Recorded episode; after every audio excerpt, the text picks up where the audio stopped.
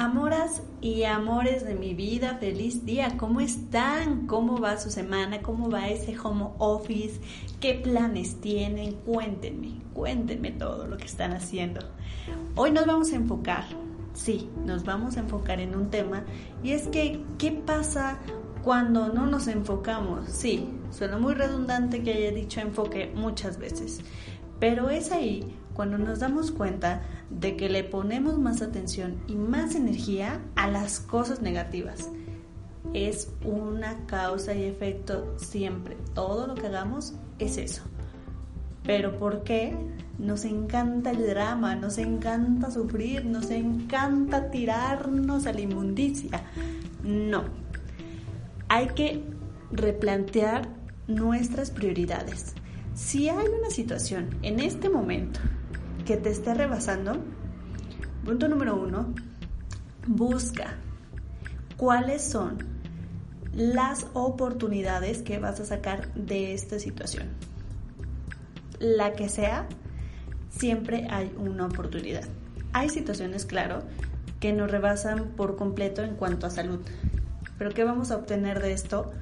Que nos debemos de cuidar más, que debemos de comer más fruta, que debemos de ponernos suéter, bien nos lo decían nuestras madres.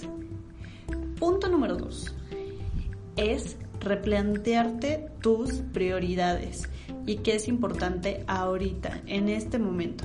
Acuérdate que vivimos solo en el aquí y en el ahora.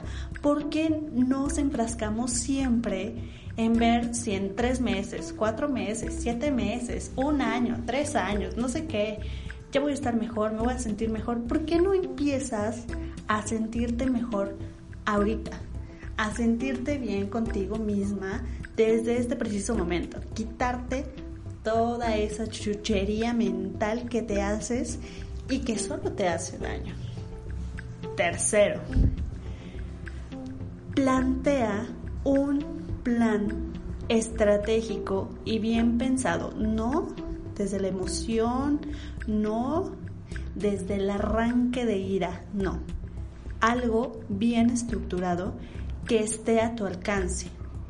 Es decir, si por ejemplo te vas a cambiar de casa, bueno, piensa que esa casa que debes de buscar es un lugar que no debe de rebasar tu presupuesto ni tu salario.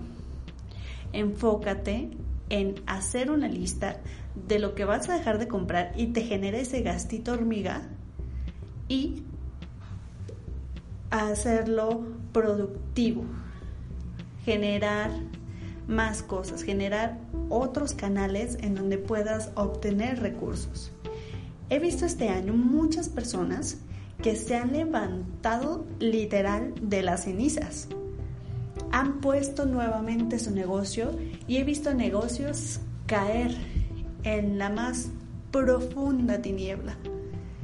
Pero está en nosotros, siempre está en nosotros poder ver no las cosas positivas, no, porque hay cosas que no son positivas y no debemos de caer en esa hipocresía de la falsa positividad. No, hay días en los que te debes de caer y te dejas caer, punto. Más bien, son cosas que nos pueden beneficiar para nuestro crecimiento personal, profesional, emocional. Así que si estás en esa situación llena de chuchería y de inmundicia mental, te me vas quitando de ahí, te me sales. Busca la forma en la que le puedas dar solución. Sé proactiva con todo eso que traes en mente. Haz lo posible. Siempre tenemos un montón de ideas en la cabeza, pero si no logramos bajarlas y plasmar lo que verdaderamente queremos comunicar, jamás lo vamos a hacer. Nos vamos a quedar en esa línea de conformidad. Así que hoy vamos con todo, vamos a replantearnos nuestras prioridades, lo que queremos, porque estamos ya a punto de cerrar un 2020 que nos movió cielo, mar y tierra. Así que, ¿qué vas a hacer? ¿Qué paso es el siguiente para lograr todos tus objetivos. Amoras y amores nos escribimos en arroba ip-jen y en arroba diabla podcast. Te mando un fuerte beso y un gran abrazo. Yo sé que puedes. Vamos. ¡Ánimo!